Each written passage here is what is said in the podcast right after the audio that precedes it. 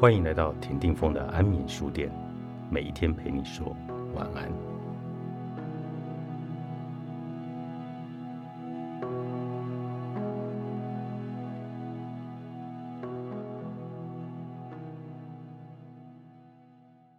爱本身就是原因，也是答案。或许我真正害怕的是，自己平凡此生就不被爱了。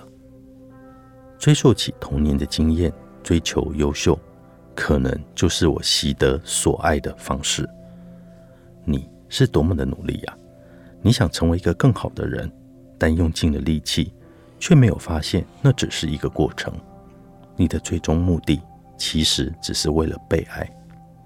于是，好还要更好，直到一切都好不起来了，像一棵不断生长的树，使劲的向天空生长了枝叶，误以为这就是生存的方式，却忘了起初只是需要碰触一点点阳光，你早就可以办到，却走错了方向，一昧的延伸自己，陷入永无止境的追求。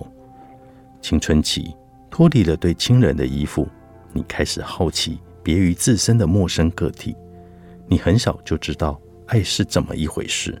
也许那种对爱情的憧憬是从许多故事上学习来的，有的是影视戏剧，有的是动漫卡通，那近乎刀刻的轮廓或线条立体的身材，当然也有被角色散发的正向特质所吸引：勇敢、正义、仁慈。牺牲小我，你虚拟的第一个恋爱的对象是那么的完美，对偶像的仰慕内化成了心中的理想典范。你不知不觉地模仿了他，跟随了他，从外在的服饰穿着到一切举止言行，将自我投射为他或他倾慕的对象，可能也因此误解了你对爱的判断。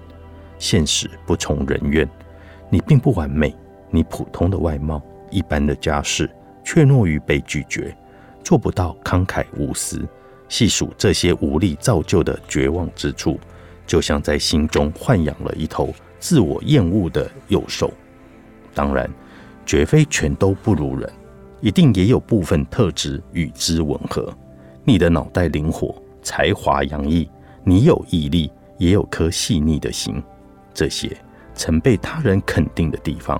成为你茫茫人生中的一束救命稻草，让你唯一可以确认自我的价值，却也为你的性格埋下了自恋的种子。一颗早熟脆弱的二十一世纪里，在很年轻尚不谙世事的人生阶段，就初尝了爱情的滋味，却也患得患失，害怕自己有天突然就不被爱了。少年维持着他的烦恼。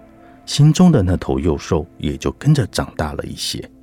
到了该来的日子，终于来了。你于是以为那是因为自己不值得被爱了。幸好青春的失败都不算真的失败，你还有机会再爬起来。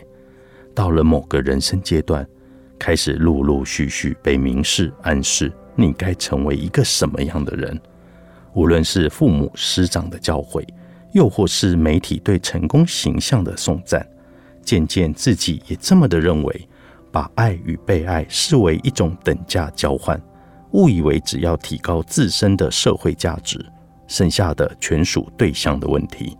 只要在众多选择中脱颖而出，被对的人选中就可以了。只是你没有注意到，你越看重自己，那株萌了芽的种子就越往心底扎根。可是努力了这么久，你终究还是不被爱。你不知道是哪里出了问题。明明自己已经变得这么好了，你将一切罪疚迁怒于离去的恋人，责怪他不懂得、不值得。但你依然痛苦，顿时觉得此生失去了目的地，自恋与自我厌恶开始混乱。你找不到评价自我的方式，世界正在分崩离析。其实，那是因为我们都一样，没有人天生就懂得爱。人类之所以为人类，在于心灵会寻求存在的意义，但并非一直如此理所当然。以较远的距离来看，在不久前，我们都还只是一群刚脱离猿猴的智人。几千万年来，彼此身上找到不止的是狮子，更是生命的任务，活着的终点。为了追求配偶，为了繁衍后代，功成就能身退。这些远古的始祖记忆，说不定借由遗传物质，一代一代传下去，一直潜藏在我们每个人心中。甚至我们成为现代人的模样，也不过几世纪。自由恋爱。更是只有几十年的历史，可以说是一瞬间，我们就从求偶跳到求爱。对于爱，就和刚才已知用火的原始人其实并没有不同。所以，即使与生俱来的天性让我们知道爱很重要，但在爱的面前，我们其实既渺小又愚昧。《厌世者求生指南》，作者李豪，源流出版。